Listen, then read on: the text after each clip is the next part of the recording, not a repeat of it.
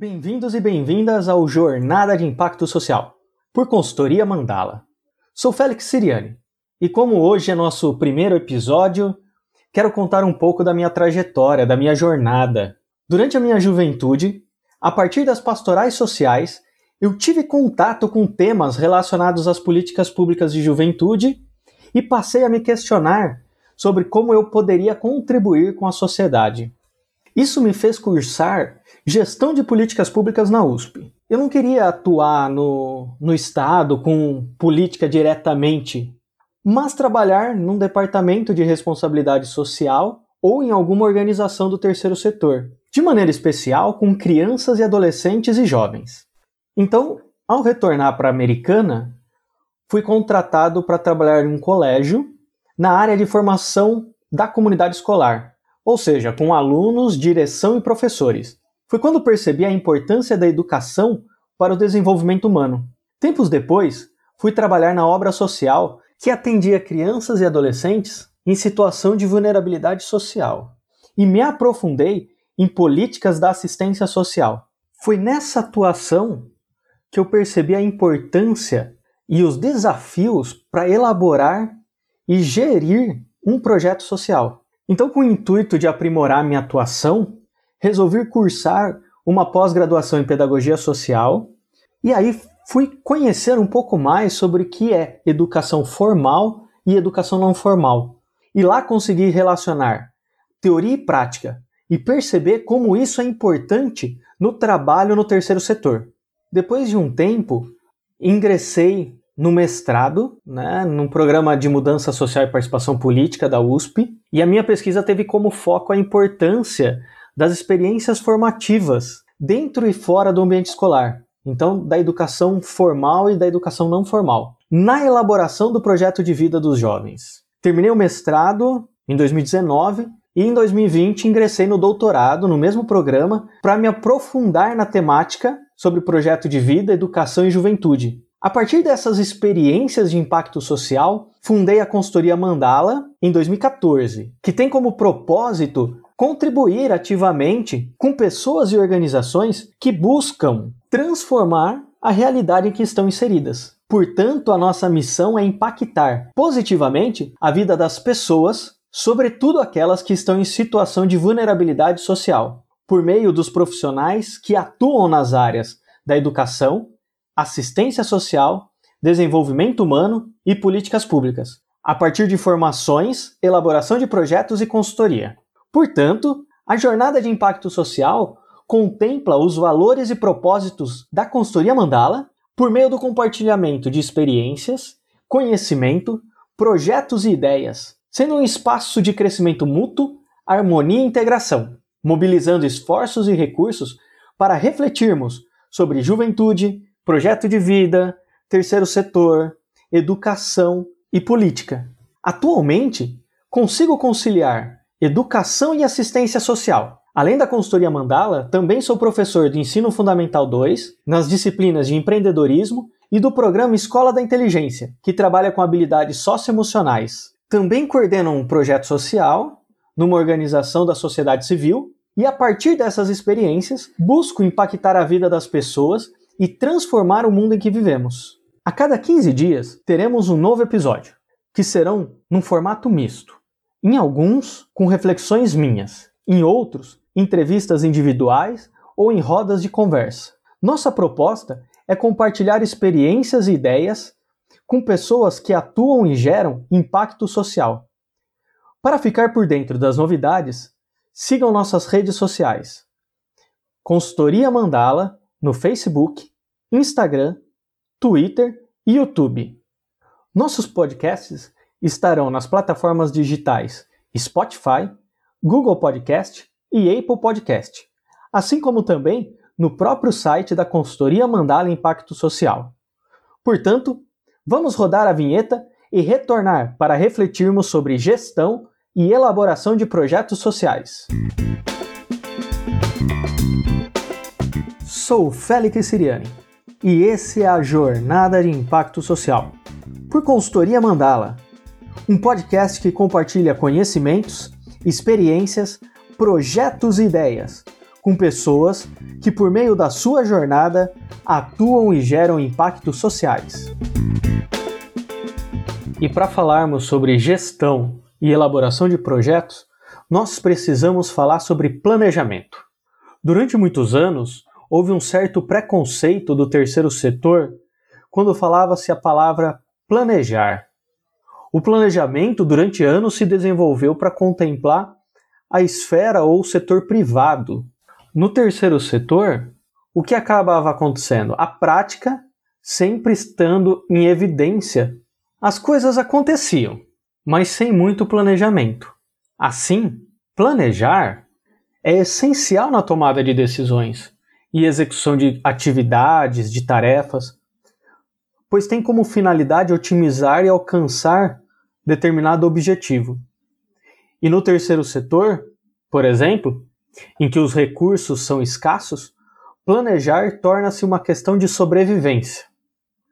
Na gestão de projetos, o planejamento é importante pois auxilia na preparação, organização e estruturação do mesmo. Então, com o planejamento é possível prever determinados obstáculos e procurar meios de solucioná-los antecipadamente. E nós temos então três tipos de planejamento: o planejamento estratégico, o planejamento tático e o planejamento operacional.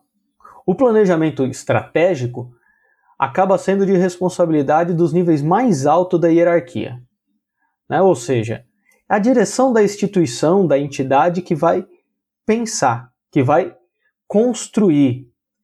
Na maioria das vezes, esse planejamento estratégico é feito junto com o estatuto social, né, no processo de estruturação da entidade, e tem como proposta prever o futuro. No planejamento estratégico, existe uma relação entre a visão, a missão e os valores da instituição que vão permitir com que a OSC, que é a Organização da Sociedade Civil, acabe demonstrando, direcionando né, o caminho que quer seguir, e a partir do planejamento estratégico é que vai inspirar o planejamento tático e o planejamento operacional. Então, no planejamento estratégico, nós temos a missão da instituição, o porquê da existência dela. Quando ela foi criada, qual era o desejo dos associados fundadores? E a missão vai acentuar o que a entidade faz e onde ela pretende estar futuramente. Como ela quer ser reconhecida pela sociedade e pelos demais envolvidos. Já a visão da instituição é a imagem projetada para o futuro. Então, quais são os objetivos que ela futuramente pretende chegar? E por fim, os valores. Então, quais são os princípios da instituição, da organização? Quais são as convicções que fundamentam as suas escolhas, os seus projetos? Na maioria das vezes, as instituições costumam usar os valores que o próprio fundador ou a assembleia que fundou a instituição definiu ou do patrono. E esses valores então têm relevância para a crença da entidade. Então, no que ela acredita. O planejamento tático, então, envolve algumas áreas, vão ser construídos, pensados a partir de macrometas, né, para se atingir os objetivos do planejamento estratégico, muitas vezes realizado pelos diretores e coordenadores de áreas, envolve um plano de ação da instituição e aqui sim envolvem os projetos, as ideias, para que possa atribuir determinadas atividades para os setores. Então, o planejamento estratégico vai pensar em nível macro. O planejamento tático, então, como atingir esses objetivos. E o planejamento operacional, portanto, abrange uma atividade ou uma tarefa específica, na maioria das vezes envolve todos os participantes, todos os atores, todos os profissionais que estão na instituição. Dentre elas, inclusive as oficinas que são executadas pelos educadores sociais.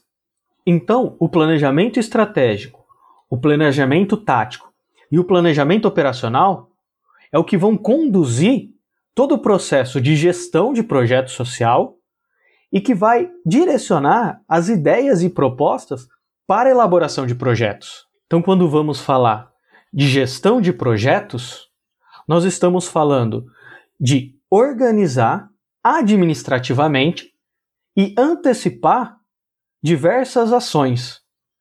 E assim vai envolver uma referência ao futuro. Por isso que é tão importante o projeto estar alinhado com os planejamentos. Nesse sentido, projeto se torna um plano para que a gente consiga realizar um ato, um desígnio, uma intenção. E os projetos sociais devem ser então eficazes, eficientes e efetivos, sobretudo com as demandas sociais. E quando nós vamos escrever um projeto, nós precisamos ler muito o edital para perceber quais são os pré-requisitos que aquele financiador está prevendo. Então, antes de escrever um projeto social, é preciso ficar claro quem é o financiador, quais são os valores, quais são as visões daquele que vai ofertar os seus recursos para executar o projeto. Nesse sentido, os projetos sociais vão nascer do desejo de mudar uma realidade. Então, o projeto é uma ação social planejada e estruturada em objetivos, resultados e atividades, com uma quantidade limitada de recursos e de tempo. Ou seja, um projeto precisa ter começo, meio e fim. Não dá para ficar ad eterno com os projetos sociais. Então, elaborar um projeto pressupõe identificar, compreender e agir numa realidade constituída por relações e numa conjuntura dinâmica de forças sociais. Para ganhar vida e desenvolver, o projeto precisa de um ambiente favorável, né, um ecossistema.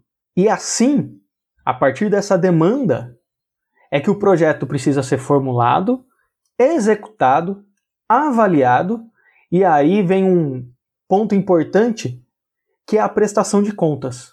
Né? Muitos gestores de projetos sociais acabam esquecendo desse ponto, desse item. Prestar conta, independente de quem deu o recurso. Então, o roteiro básico para elaboração de projetos é a apresentação ou introdução, o objetivo geral e os objetivos específicos, a justificativa, seu público-alvo, então para quem que o projeto vai ser feito, quais são as metas e as ações estratégicas para que o projeto aconteça, que tipo de metodologia, como você vai executar esse projeto. E por fim, nós temos o cronograma físico-financeiro e o monitoramento e avaliação. Claro que esse roteiro vai mudar conforme o financiador, conforme o edital. Em alguns editais, apresentação, objetivo geral, justificativa estão no mesmo item. Em outros, a justificativa e a metodologia. Ainda tem aqueles editais que não pedem metas e ações estratégicas. Então, o roteiro que nós vamos conversar aqui hoje, ele é um básico, né? serve para a gente ter uma ideia. Então, primeiro, apresentação, introdução. Todas as informações do projeto precisam estar presentes na apresentação, de maneira resumida. É o último item a ser escrito, porque você já respondeu todas as perguntas. Ou seja, você já sabe o que vai ser feito, para que vai ser feito, quando vai ser feito, onde vai ser feito, por que será feito, quem vai fazer, como vai ser feito e quanto vai custar. Então, a apresentação, a introdução, é o último item a ser respondido e vai trazer várias informações aí do seu projeto. O objetivo geral, os objetivos específicos, é o que se pretende com o projeto, é o para quê. Então, afinal, o projeto quer que tipo de resultado? O objetivo geral ele é mais amplo e vai ser pensado a longo prazo, para além, inclusive, do projeto. Quando eu vou falar de autonomia, eu não estou pensando na autonomia apenas na execução daquele projeto, mas uma autonomia para a vida.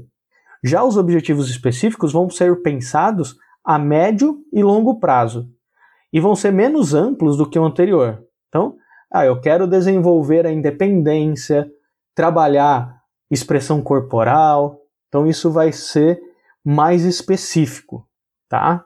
E uma dica, né? Objetivos sempre começam com verbo, né? Então, o objetivo é uma ação. Começou com verbo, já tem grande chance do seu objetivo estar tá certo. E depois nós temos a justificativa. É o porquê que o seu projeto precisa ser executado, precisa de dinheiro. Você precisa convencer o outro a acreditar que você vai resolver, né, ou vai buscar resolver determinado problema. Então você vai precisar responder qual é a demanda para esse projeto, qual é a relevância dele, os benefícios que ele vai trazer ao público-alvo, como que esse projeto vai reforçar a missão da instituição, assim como qual é o papel estratégico que ele vai ter tanto para o público-alvo como para a instituição. Então você vai precisar convencer quem está lendo o seu projeto do porquê ele é importante. O próximo item, então, é o público-alvo do seu projeto. Quem vai participar das atividades? Quem são os beneficiários, diretos e indiretos? Então, qual que é o gênero deles? Qual a quantidade? Em que situação estão? Então, quando você for elaborar o projeto, pense nesse público, nesse ecossistema. Quem vai ser beneficiado com o projeto diretamente, ou seja, você está montando um projeto para crianças e adolescentes. Então, o beneficiário direto são as crianças e adolescentes. Os beneficiários indiretos podem ser a família, a escola, os próprios educadores. Depois, o próximo item é a metodologia. Então, como que você vai executar o seu projeto? A metodologia é o caminho a ser percorrido. E aí você precisa identificar quais são as ações, como que os objetivos específicos vão ser atingidos e quais são os possíveis parceiros para a execução desse projeto. Então a metodologia, você vai precisar pensar em um mapa mental, fluxogramas e explicar para quem está lendo exatamente o que você precisa fazer. Então, o que você vai executar, como que você vai executar, que caminho você vai percorrer, que caminho você vai construir. Depois, as metas e ações estratégicas. Tem relação direta com os objetivos específicos, ou seja, para cada objetivo específico, pelo menos uma meta. E para isso, você vai precisar informar como você vai atingir essas metas. Quais são os resultados que você quer alcançar? Então, a capacitar 100% dos meus funcionários, atender 20% das crianças e adolescentes do bairro, da instituição? Quais são as etapas do projeto? E aí você vai ter as metas quantitativas, então que vai apresentar um parâmetro de contagem de números, e as metas qualitativas, que vão se basear nas referências e percepções do grupo que você está avaliando. Então o educador pode perceber algumas situações subjetivas para analisar como que essas metas e ações estão contemplando os objetivos específicos. Depois o cronograma físico-financeiro vai perguntar, né, ou vai, ou melhor, vai responder quando e quanto vai custar o seu projeto.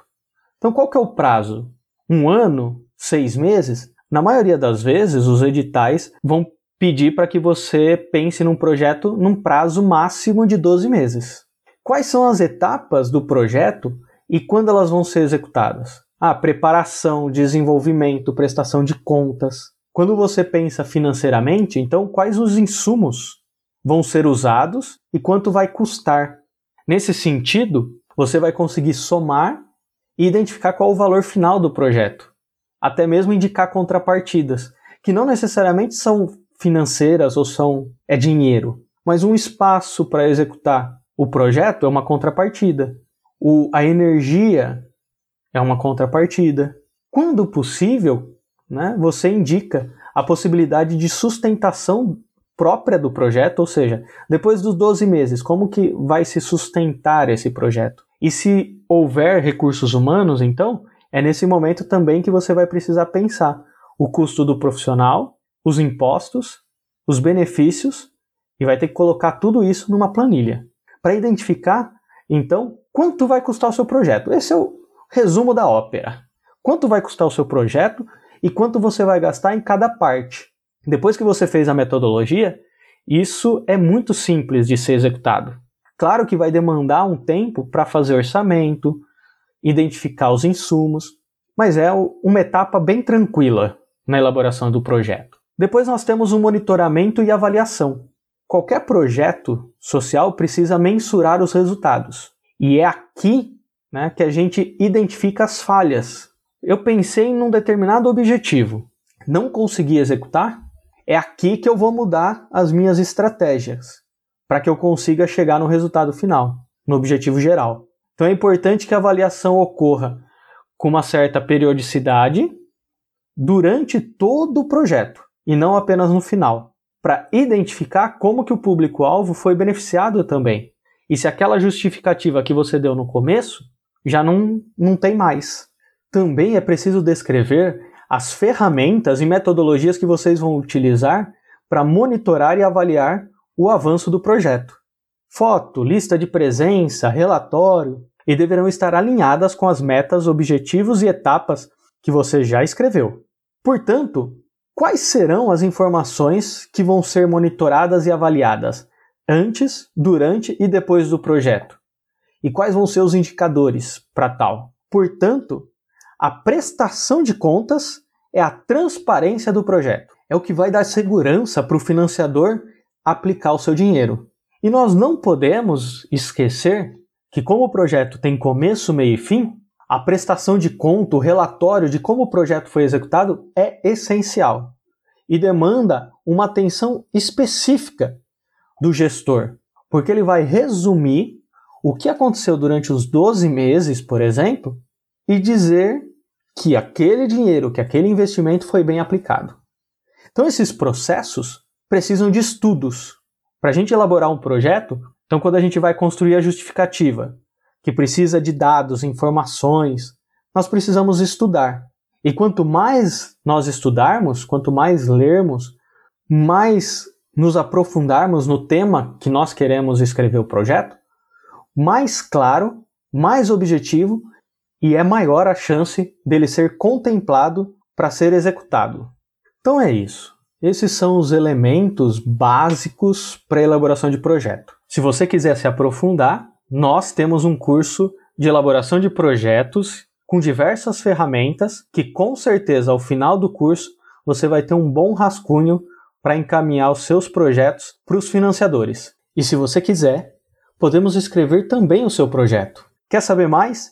Acesse www.consultoriamandala.com.br ou acesse as nossas redes sociais que estão na descrição desse podcast. Então é isso, pessoal. Um forte abraço e que nossas jornadas impactem o mundo. Até o próximo episódio.